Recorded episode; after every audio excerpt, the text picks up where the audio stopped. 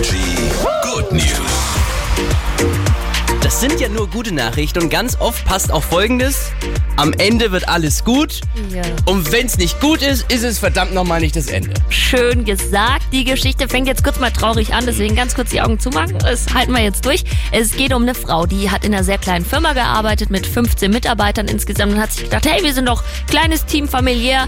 Schreibe ich mal eine Rundmail und lade alle ein, am Wochenende zusammen wandern zu gehen. Und dann steht sie da am Treffpunkt und wartet und es kommt keiner. Und dann stand sie da alleine, aber ein Kollege ist wirklich vorbeigekommen und es war was ganz Besonderes, denn die beiden haben sich an diesem Tag ineinander verliebt und sind mittlerweile schon seit Jahren verheiratet sogar. Also was gut ist, die anderen nicht da waren, schau. Das ist, also das sage ich, wer braucht schon Freunde, wer braucht gute Kollegen, denn all you need is love.